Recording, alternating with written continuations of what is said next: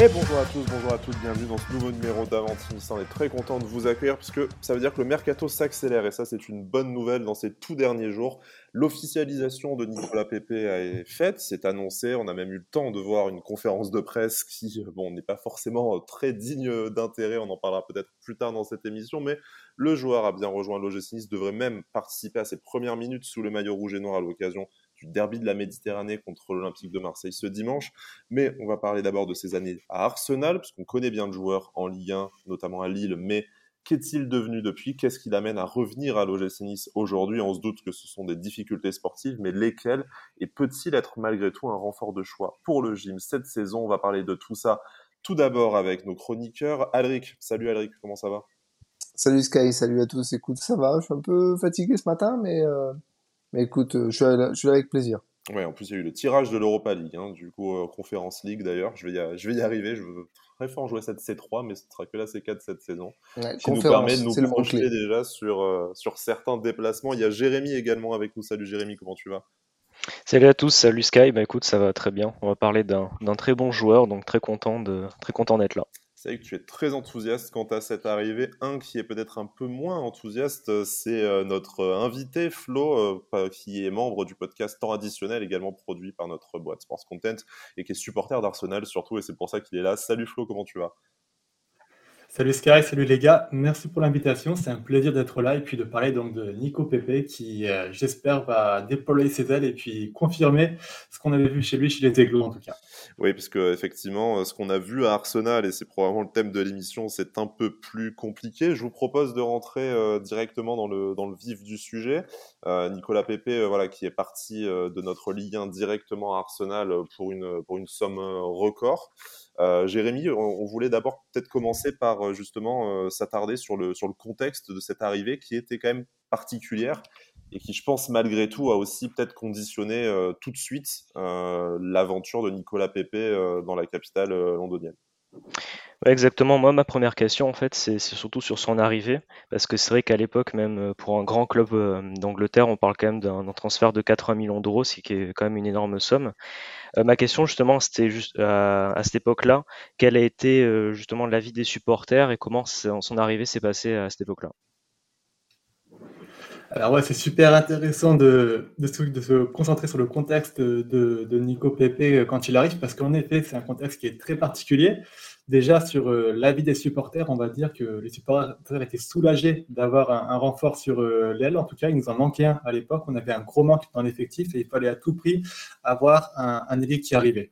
Donc, euh, globalement, les gens étaient ravis d'avoir un Nicolas Pepe qui arrivait, surtout que c'est un joueur qui était jeune à l'époque. Il arrivé il a 23 ans. Il a été l'un des meilleurs joueurs, peut-être même le meilleur joueur de Ligue 1 la saison passée. Donc, les gens étaient assez optimistes quant à son arrivée. Et puis, le montant, donc, vous soulignez aussi peut-être que Arsenal était back in business. On sortait quand même de, plusieurs années de mercato où on ne dépensait pas énormément sur le marché. Et ce montant, beaucoup l'avaient pris comme un synonyme de retour de Arsenal au top sur un projet ambitieux. Alors après, euh, sur ce montant-là, il faut quand même aussi euh, justifier euh, deux, trois choses. Si je peux aller un peu plus dans le contexte du club, c'est que malheureusement, cette période-là, c'est vraiment la pire période dans la politique sportive d'Arsenal, à mon avis, de ces 20-30 dernières années. Il se trouve que à ce moment-là, dans le board d'Arsenal, tu avais trois, quatre personnes qui se mettaient pas d'accord sur tout. Tu avais Sven Milsta qui était arrivé, qui était soi-disant le directeur de football du club. Alors, tu sais pas ce que ça veut dire directeur de football, puisque au-dessus de lui, tu avais le directeur sportif qui était Raoul Sanelli. Tu avais Edu Gaspar qui venait d'arriver aussi en tant que on savait pas trop ce qu'il allait être, et euh, Unai donc, qui voulait aussi euh, des joueurs euh, différents. Donc tu avais ces quatre personnes qui n'avaient pas se mettre d'accord sur les joueurs qui voulaient venir. Unai Emery poussé pour avoir Wilfred Zaha à tout prix à la place de Nicolas Pepe. Mais c'est Raoul Saleni qui a, qui a voulu vraiment avoir Nicolas Pepe. Et pourquoi en fait C'est que sur ces 80 millions d'euros, il y a beaucoup, beaucoup d'argent qui sont partis dans des intermédiaires et chez des potes de Raoul Saleni. Euh, je pense que Lille n'aura touché que 50 ou 60 millions du montant. Tu as 20 à 30 millions qui sont partis euh, chez, chez les intermédiaires. Et c'est d'ailleurs ce transfert-là qui va être investigué quelques années plus tard par euh, les actionnaires d'Arsenal et qui vont virer Raoul Sadalini parce qu'il avait dépensé beaucoup trop d'argent dans les, dans les intermédiaires et ce, ce, ce transfert a été jugé comme euh, suspect par le, par le club. D'accord. Euh, moi, j'avais une petite question par rapport Donc tu parlais de, son, de son arrivée, du fait que les supporters étaient contents d'avoir quelqu'un euh, sur l'aile du renfort. Moi justement, j'avais une petite question sur son utilisation réelle sur le terrain, parce que quand je me rencarde un petit peu sur, euh, sur certaines bases de données, on voit qu'il a, il a joué un peu à tous les postes sur le front de l'attaque. Euh, Lucien Favre parlait même hier dans la conférence de presse qu'il avait fait des matchs avant-centre. Euh, comment est-ce qu'il a été utilisé principalement à Arsenal? Dans quel système? Comment Arteta le, voyait dans son Arteta et Unai Emery, pardon, le, le, le voyait dans son dans le système de jeu? Alors chez Unai Emery, au début on a commencé euh, sur un 4-2-3-1. On avait Ozil à l'époque qui était encore présent au club et qui était en numéro 10. Et Nicolas Pepe était donc positionné sur le côté droit ou le côté gauche de l'attaque. Euh, plus de manière plus souvent sur le côté droit de l'attaque, il était ailier droit à chaque fois. Euh, le problème aussi, c'est qu'Arsenal à l'époque était aussi parfois un peu short euh, sur le, poste de numéro 9. Donc il a joué de temps, en temps au poste de 9. Mais le poste qu'il avait euh, le plus souvent sous Emery, c'était l'ailier droit dans un 4-2-3-1. Donc avec le numéro 10 qui pouvait le lancer dans le jeu. Après le départ d'Ozil, ou alors quand Emery a commencé à utiliser un peu moins Ozil, Arsenal est passé dans un 4-3-3. Et là encore, donc, il y avait Nicolas Pepe qui était vraiment sur le côté, ou euh, gauche ou droite, ou parfois sur le, en tant que faux neuf, ça arrivait vraiment pas souvent. Je pense que c'est arrivé un ou deux matchs sous Emery. Pareil sous Arteta, hein, euh, Nicolas Pepe utilisé en faux neuf, ça a dû être utilisé une ou deux fois parce que ça n'a pas été probant du tout. C'est un joueur qui, je pense, n'était pas forcément adapté pour jouer en tant que seul neuf, sans vraiment sans réel soutien, euh, puisque donc il avait juste ses alliés qui pouvaient le soutenir. Derrière, il y avait juste deux box to box. Et quand il jouait numéro 9, c'était un joueur quand même qui avait, qui avait du mal à créer vraiment une vraie présence dans, dans l'attaque, à tenir le ballon euh, pour permettre de remonter le bloc. Comme le 9 est utilisé souvent dans un 4-3-3. Sur, euh, sur le côté, il était quand même beaucoup plus percutant. Il arrivait à créer des différences. Il prenait souvent l'ascendance sur son latéral adverse. Et c'est là qu'il était vraiment très intéressant en 4-2-3-1 ou en 4-3-3. Ça a toujours été ça. Et puis, euh, euh, il permettait, enfin, les Emery ou Arteta essayaient vraiment de, de créer une communication et un lien avec son latéral derrière lui pour essayer de dédoubler ou créer des combinaisons. c'est ce qu'il a un peu plus dérangé, puisque Nicolas Pepe est un joueur qui aime beaucoup euh, jouer sur le côté et provoquer son latéral, alors que surtout sur la fin vers Arteta, Arteta demandait beaucoup à ses dédiés en fait d'aller dans les hard space, donc entre le défenseur central et le latéral, pour euh, permettre au latéral donc de Arsenal de, de, de doubler sur le côté. Et c'est là que Pepe était un peu plus en difficulté aussi, puisque lui, il préfère vraiment euh, déborder, prendre le côté pour lui. Partager le côté avec son latéral, c'était un peu plus compliqué derrière il avait certainement des, concurrents à ce poste. Euh, comment, il a, comment il a géré ça justement? Alors, au tout début, au niveau des concurrents, euh, quand il arrive à Arsenal, honnêtement, l'effectif est désastreux. On va être honnête, hein, donc il y avait quasiment aucun concurrent. Il arrive dans la ligne d'attaque, tu avais euh, Mkhitaryan qui jouait côté gauche et qui était plus assez intéressant. tu avais Aubameyang, Lacazette et lui. Donc au final, quand, quand Aubameyang était, euh, quand la casette jouait, Aubameyang pouvait glisser côté droit et donc était potentiellement le concurrent de Pépé. Mais encore, euh, ce qui était intéressant, c'est que Pépé était vraiment le seul joueur avec ce profil-là de dynamisme, de vitesse et de percussion que tu avais dans l'effectif d'Arsenal à son arrivée. Donc il n'y avait pas de réel concurrent malheureusement pour lui, en fait, c'est qu'au fur et à mesure des, saisons, tu vas avoir deux nouveaux joueurs, voire trois nouveaux joueurs assez jeunes qui vont exploser au poste d'ailier, qui est donc Bukayo Saka, qui avait commencé euh, quand Nicolas Pepe, il était arrière gauche, et progressivement, en fait, donc Bukayo Saka s'est servi de ce poste arrière gauche pour se développer. Et euh, quand il était suffisamment prêt pour le combat de la première ligue, il est repassé ailier droit et c'est devenu le vrai concurrent de Pepe à partir de 2020, on va dire. Et malheureusement pour Nico Pepe, c'est que Bukayo Saka c'est très vite devenu le meilleur joueur d'Arsenal. Donc euh, Pepe s'est fait un peu bouffer par la concurrence de Saka. Côté gauche, ça fait aussi compliqué puisque tu as Gabriel Martinelli qui lui aussi était jeune à l'arrivée de Nico Pepe qui s'est développé et qui a qui s'est imposé comme titulaire sous Arteta. Emery commençait à l'utiliser. Euh, Martinelli était assez souvent blessé malheureusement, mais dès qu'il est commencé à revenir de blessure et qu'il n'a plus enchaîné de blessure, côté gauche, il s'est vraiment imposé. Et enfin, tu as un troisième jeune issu de son formation comme Saka qui était Emile Smith-Rowe, qui est revenu aussi à Arsenal en 2020 et euh, qui, qui a réussi à donc s'imposer aussi lui aussi côté gauche. Donc au final, euh, aujourd'hui. Nicolas Pepe avait euh, trois vrais concurrents. À droite, il avait Bukayo Osaka. À gauche, il avait Martinelli et euh, Smith Rowe. Et malheureusement, ces trois joueurs ont eu un meilleur rendement que lui, une meilleure adaptation au système tactique de Arteta. Donc, il s'est retrouvé progressivement de plus en plus éloigné du, terrain et du 11 titulaire. Ok, merci. Justement, ma, question après, c'était sur, ses performances et tu, tu as déjà un petit peu répondu. Parce qu'en fait, quand on regarde ces, trois saisons en Angleterre, il y a une seule saison en première ligue où il atteint les, les 10 buts. C'était la, la saison 2020-2021 où en 29 matchs, il inscrit 10 buts et une passe décisive. Donc, du coup, en fait, c'était plus par rapport à la concurrence et il n'a pas su s'imposer dans l'effectif. Ou est-ce qu'il y a eu d'autres, d'autres raisons euh, du fait où il a vraiment eu du mal à s'adapter peut-être euh, à la compétition, au pays? Ou est-ce que c'était vraiment juste la concurrence?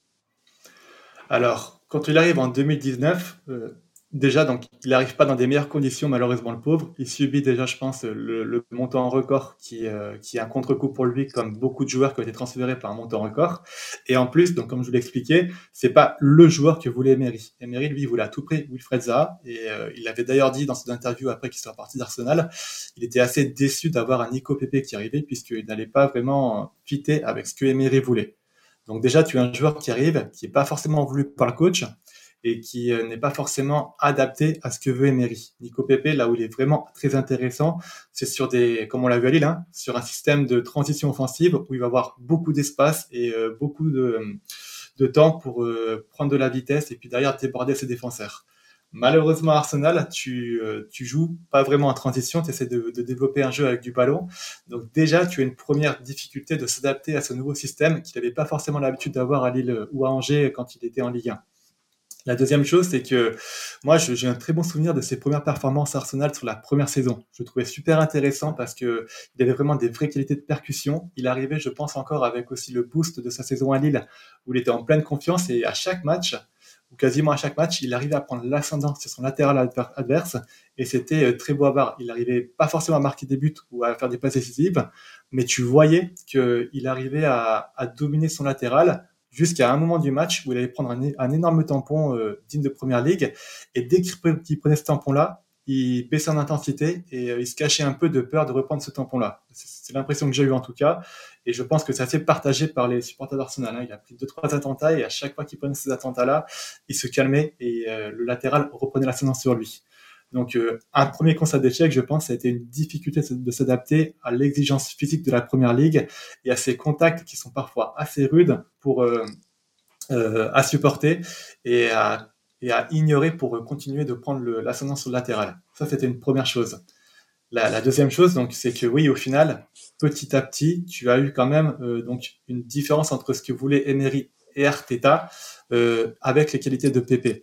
Euh, donc, sur la saison 2020-2021, elle est assez particulière puisque tu as une saison qui a été interrompue par le Covid et tu as un Arteta qui a quand même décidé donc de s'asseoir sur ses principes de jeu pour recréer une équipe de transition, on va dire, euh, pour essayer de, de, de, gagner des points, puisqu'il était dans l'urgence. En 2020-2021, c'est une saison qui a été très très difficile pour Arsenal. On finit huitième du championnat, on gagne la FA Cup, et Arsenal, donc Arteta décide de ne plus euh, jouer avec de, un jeu de possession, mais de jouer un jeu de transition. C'est pour ça qu'on va le voir performer et qu'on va le voir s'imposer sur le côté droit, puisque c'est un jeu qui lui convient beaucoup mieux et qui va s'asseoir. C'était un gros artisan, je me rappelle, il a fait des, très belles prestations en FA Cup ou en Europa League. En championnat, c'était un peu plus mitigé, mais c'est, on peut pas lui jeter la pierre parce que toute l'équipe était en difficulté durant cette saison-là, ce championnat-là, et ces conditions qui étaient très particulières. Et euh, malheureusement, la saison qui vient de s'achever, donc 2021-2022, Arteta reprend un jeu de, possession avec, comme je vous l'expliquais, donc des ailiers qui vont plus vers l'intérieur du jeu et des latéraux qui vont dédoubler. Et là, on a vu un Nico Pepe euh, très très en difficulté tactiquement parlant, qui avait beaucoup de mal à s'adapter à ce que voulait Arteta. Un joueur qui avait aussi beaucoup moins de justesse technique qu'auparavant. Je pense que c'est dû à un manque de confiance euh, du fait qu'il avait un jeu qui se disséminait de plus en plus et qui était de moins en moindre. Et donc, ces circonstances-là ont créé donc un joueur qui était moins efficace, euh, moins adapté et peut-être aussi moins impliqué, avec des hauts et des bas. Je me rappelle qu'il y a eu quand même euh, un, moment de la saison en février où je pensais vraiment que Nico Pepe allait rebondir. Il revient de la Coupe d'Afrique des Nations. Arteta dit qu'il veut recompter sur lui parce qu'il voit un, nouveau Nicolas Pepe plus impliqué, plus motivé et plus euh, avide d'apprendre ce que Arteta attend de lui. On le voit, il rentre contre Wolverhampton, un match très compliqué puisque Wolverhampton n'avait jamais pris deux buts depuis 3-4 mois à l'époque. Il rentre à la 75e et il est euh, actif sur les deux buts euh, de Arsenal. Et à ce moment-là, on se dit, oh là là, bah, c'est super, Nico Pepe de retour, il s'est adapté à ce que Arteta, on va y arriver. Et après ce match de février à mai, plus rien, des entrées catastrophiques où il était en difficulté tactiquement. Il y a eu un manque d'intelligence tactique qui a été aussi euh, assez hallucinant. Le match contre Aston Villa où Arsenal gagnait 0, il va rentrer. Arsenal est à 10 contre 11. Il va passer ses 20 euh, minutes de où rentré à faire des fautes très dangereuses qui vont créer des coups de pied arrêtés pour Aston Villa et qui vont mettre en difficulté le bloc d'Arsenal qui subissait beaucoup sur ce match-là. On gagne le match, mais en tout cas, euh, ce match-là, donc du coup, qui a eu lieu, je pense, en avril, a vraiment signé, je pense, la fin de Nicolas Pepe à Arsenal parce que Arteta était furieux après Pepe à la fin de ce match pour les dangers qu'il a créés et, euh, et le manque d'intelligence dont il a fait preuve. Donc c'est un peu toutes ces raisons-là qui l'ont vraiment poussé à être indésirable après euh, du côté d'Arteta et d'Arsenal. Tu parlais de son intégration en première ligue et notamment des difficultés parce que c'est un championnat ben, réputé euh, difficile, difficile sur l'homme. Euh, Arsenal a joué en 2019-2020 et 2020-2021 l'Europa League, donc c'est un autre football, je suppose. Euh, comment il a performé en Europa League? Est-ce que ça a été une bouffée d'air pour lui un petit peu ou pas du tout? Complètement. L'Europa League, c'était vraiment une vraie bouffée d'air pour lui. On, voyait que justement, il jouait des adversaires qui étaient peut-être moins attentifs dans les contacts et aussi peut-être qu'il laissait plus d'espace, puisque forcément, quand tu joues contre Molde, sans faire offense à Molde, tu as quand même des joueurs qui sont d'une qualité moindre et euh, une équipe qui est tactiquement moins euh, au point que, certaines équipes de première ligue. Donc il avait vraiment euh, plus de performance contre Molde justement. Il fait un super match. Euh, sur Arsenal gagne 3-0 de mémoire et il est impliqué sur les trois buts. Et durant tout le match, il va permettre de, briller, de, percuter et de retrouver un peu le Nico Pepe qu'on connaissait de Lille. Et même sur des matchs plus importants avec plus d'adversité, comme par exemple Villarreal en quart de finale en, en 2020 par exemple, il arrive vraiment à créé un vrai danger contre, non, contre Valence, pardon, excusez-moi, pas Villarreal. Il arrive vraiment à créer un, du vrai danger. Son association avec Aubameyang et Lacazette est très intéressante et il a été un des, hommes du match euh, sur ce match-là, en tout cas. Donc, euh, en Europa League, c'était une vraie bouffée d'air, en effet. Euh, il était plus adapté aux adversaires qu'il affrontait, plus impliqué aussi parce que je pense qu'il savait que l'Europa League était, on va dire, la clé pour lui pour rentrer dans le 11 titulaire après en Première League. Donc, c'était un joueur qui était très déterminant pour l'Europa League, qui était toujours très très bon, mais qui n'a malheureusement jamais réussi à confirmer ça en Euh, tu parlais tout à l'heure de, son comportement un petit peu sur le terrain. Euh, moi, j'ai une question, alors pas sur l'aspect euh, technique et ses performances sur le terrain, mais plutôt humainement et sur son comportement. quel, était son comportement à Arsenal, par exemple, avec ses coéquipiers? Est-ce qu'il était plutôt en marge du groupe ou est-ce qu'il était vraiment intégré dans l'effectif? Comment il se comportait aussi sur le terrain vis-à-vis des arbitres? Euh, j'ai vu qu'il avait pris que 5 cartons jaunes et un carton rouge euh, pendant son passage en Angleterre, donc c'est peu quand même, ça va. Et après, quelle, quelle est l'image des, supporters vis-à-vis de Pépé euh, sur son comportement en général? Avec ses coéquipiers, il était assez bien intégré. Donc il arrive quand même, il y a un gros noyau français ou francophone à Arsenal avec Aubameyang et Lacazette qui vont l'intégrer et qui vont faire en sorte qu'il se sente bien dans le groupe moi, je suis assez les, joueurs euh, de manière assidue sur les réseaux sociaux et tu voyais qu'il était quand même très impliqué par rapport à ça. C'est un joueur qui était assez apprécié par le groupe. Donc, il n'a pas eu de difficulté de s'adapter puisqu'il a été vraiment pris en main et pris en charge par Lacazette qui est un joueur qui est assez sympathique et très important pour ce genre de choses.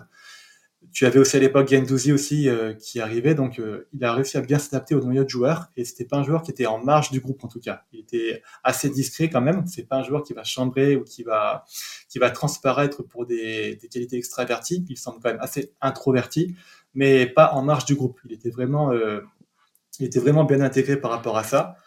Euh, et malheureusement aussi, ça se ressentait sur le terrain, puisque comme il était un peu introverti à l'extérieur du terrain, tu le sentais qu'il était un peu introverti à l'intérieur du terrain.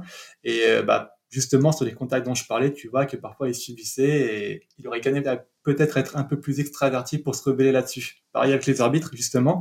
Donc c'est un joueur qui ne pose aucun problème avec l'arbitrage. Il se, je crois que je jamais vu s'énerver contre un arbitre. Donc c'est pour ça qu'il a pas pris beaucoup de cartons. C'est un joueur qui subit beaucoup de fautes, qui se plaint jamais. Alors que franchement, il aurait pu se plaindre. Hein. Il a pris des tampons qui, qui auraient pu lui coûter une jambe cassée ou une cheville cassée. C'est pas un joueur qui s'est énervé contre l'arbitrage ou contre l'adversaire. Donc c'est un joueur qui est assez facile à gérer, on va dire, euh, dans le vestiaire et sur le terrain, dans le sens où il va pas faire de grosses vagues par rapport à ça. Et honnêtement, il aurait pu la période dans laquelle il est arrivé. Euh, côté supporters, les supporters, euh, quand il est arrivé, donc, ont plutôt bien aimé Nico Pepe. moi, je me rappelle aussi quand on a gagné la FA Cup, il, a, il, a, il a pris aux célébrations, il avait vraiment été apprécié et puis il avait vraiment donné cette image de, de quelqu'un de très sérieux qui qui veut pas trop faire la fête aussi, qui veut toujours se remettre au travail. Sur son image, sur sa communication, il montre aussi qu'il est, très impliqué dans le travail. Je suis pas sûr que Arteta pense la même chose, puisque Arteta fait jouer les joueurs qui travaillent le plus à l'entraînement et qui euh, répondent le mieux à cette exigence-là.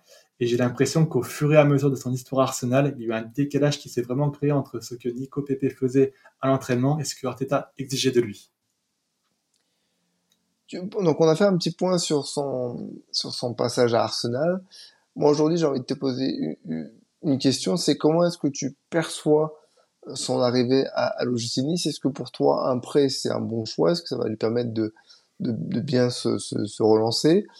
Euh, Et surtout, comment est-ce qu'on perçoit le fait que il a, il a fait des efforts vraiment même financiers pour venir à Nice? C'était un projet qui semblait vraiment l'intéresser. Comment est-ce que tu perçois ça? En termes de destination, je pense que c'est l'une des meilleures choses qui puisse lui arriver. À mon avis, revenir en France dans un championnat qu'il connaît, ça va lui faire beaucoup de bien dans un environnement francophone aussi, sur lequel il sera peut-être un peu moins déraciné. On sait que l'Angleterre, quand même, c'est pas la folie niveau, euh, même si Londres c'est pas mal, c'est pas la folie aussi niveau vie. Hein. Il y a beaucoup de joueurs qui s'en plaignent parfois. Je pense que donc Nice, ce sera peut-être plus intéressant pour lui. Le prêt, je vais pas vous cacher, moi je suis un peu déçu. Euh, je, je, voulais qu'il parte en transfert définitif, euh, puisque honnêtement, je ne vois pas de futur Arsenal. La majorité des, des, supporters voulaient aussi un transfert définitif, mais le prêt, à mon avis, était la seule option au vu du salaire immense qu'il a euh, à Arsenal. C'était l'un des joueurs le mieux payé du club. Et donc forcément, euh, c'était difficile de, de, de s'en séparer sur un transfert avec un club qui aurait été euh, volontaire de, de, lui payer tout son salaire. En tout cas, c'était quasiment impossible. Au vu des performances qu'il a fait depuis trois ans, c'était pas possible du tout. Je me permets de t'interrompre, Flo, euh, parce qu'effectivement, ouais. il n'y a même pas eu d'option d'achat qui a pu être négociée. On ne sait pas très bien si c'est par rapport aux exigences d'Arsenal ou par rapport à, aux négociations. Après, avec le, avec le salaire du joueur qui, comme tu dis, euh, colossal, hein, 8 millions et demi annuels, si je ne, si dis pas de bêtises. Euh, selon toi, la valeur de Nicolas Pepe ou ce que Arsenal aurait pu en demander dans le cadre d'un transfert, ça se situe, euh, ça se situerait au, autour de combien? Au vu des rumeurs qu'il y avait, je pense qu'Arsenal s'attendait à avoir entre 20 et 30 millions d'euros, ce que je trouve assez ambitieux. Aujourd'hui, Nicolas Pepe, ça aurait été bien de le vendre aux alentours de 20 millions, je pense. 30 millions, ça aurait été beaucoup trop. Et, et, je suis aussi très surpris du fait qu'il n'y ait pas d'option d'achat. J'ai l'impression que c'est un pari de la part d'Arsenal en se disant peut-être qu'il va pouvoir rebondir à Nice et qu'il va peut-être prendre de la valeur et on va pouvoir donc euh, négocier un meilleur prix que les 15 millions qui avaient été évoqués en termes d'option d'achat, en tout cas au début des, des rumeurs avec le GC Nice. Je, suis, je reste assez surpris quand même. Justement, je me posais la question si c'était euh, bon, tu as répondu pour des raisons financières ou si c'est vraiment comme un espoir pour euh, Mikel Arteta de, le relancer à Nice, comme par exemple euh, on a pu le voir avec William Saliba qui s'est relancé à Nice puis à Marseille. J'y crois pas du tout. Je, regarde les rumeurs d'Arsenal. En fait, tu as eu quand même beaucoup de, rumeurs sur les ailiers qui, étaient amenés à remplacer Pepe. Arsenal était sur Rafinha, par exemple, puis sur d'autres joueurs comme Jérémy Pino de, de Villarreal tu sens vraiment que euh, Arteta voulait se débarrasser de Nico Pepe puisqu'il ne rentrait plus dans les cadres de jeu et ses plans de jeu et, et le prêt c'est vraiment juste le moindre mal, un peu comme on l'a fait avec euh, Gendouzi peut-être ou Kolasinac ou Mustafi, tous ces joueurs-là que Arsenal n'avait pas à vendre à cause de leur performance sportive ou de leur salaire et qui n'ont eu d'autre choix que de partir en prêt pour euh, pour essayer de, de de, de vider un peu l'effectif d'Arsenal de ces, de indésirables, excusez-moi. Donc je pense que le prêt n'était juste la seule option possible et il n'y aura pas d'objectif derrière de reprendre PP. Le but sera vraiment de, s'en débarrasser après ce prêt-là, qu'on espère concluant. Et s'il peut rester à Nice après, bah, ça sera bénéfique pour tout le monde, donc pourquoi pas. À supposer qu'il fasse une excellente saison euh, avec l'OGC Nice, euh, qu'on retrouve le Nicolas Pepe qui a été champion de France avec, euh, avec le LOSC, il y a vraiment aucun avenir pour lui à Arsenal? C'est vraiment mort?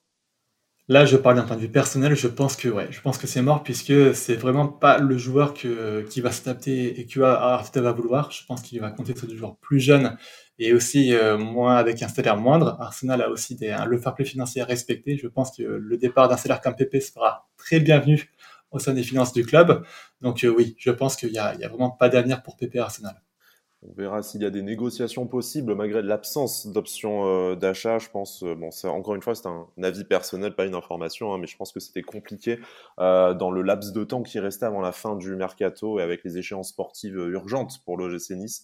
c'était compliqué de se mettre d'accord avec lui sur son sur son futur salaire, à un éventuel futur salaire à Nice en cas de levée d'option d'achat, parce que je pense qu'on peut peut-être assumer au grand maximum la moitié de, son salaire. Je serais d'ailleurs curieux de savoir comment on se le, partage euh, pendant cette année de prêt, sachant qu'en plus de ça, Nicolas Pepe a accepté de baisser son salaire. Hein, c'est ce qu'il disait en, en, conférence de presse pour pouvoir rejoindre, euh, rejoindre l'OGC Nice. Messieurs, merci beaucoup. Je pense qu'on y voit un peu plus clair sur euh, les années londoniennes de, Nicolas Pepe grâce à Flo. Flo, on te retrouve cette saison dans temps additionnel pour les soirées européennes d'Arsenal, c'est bien ça?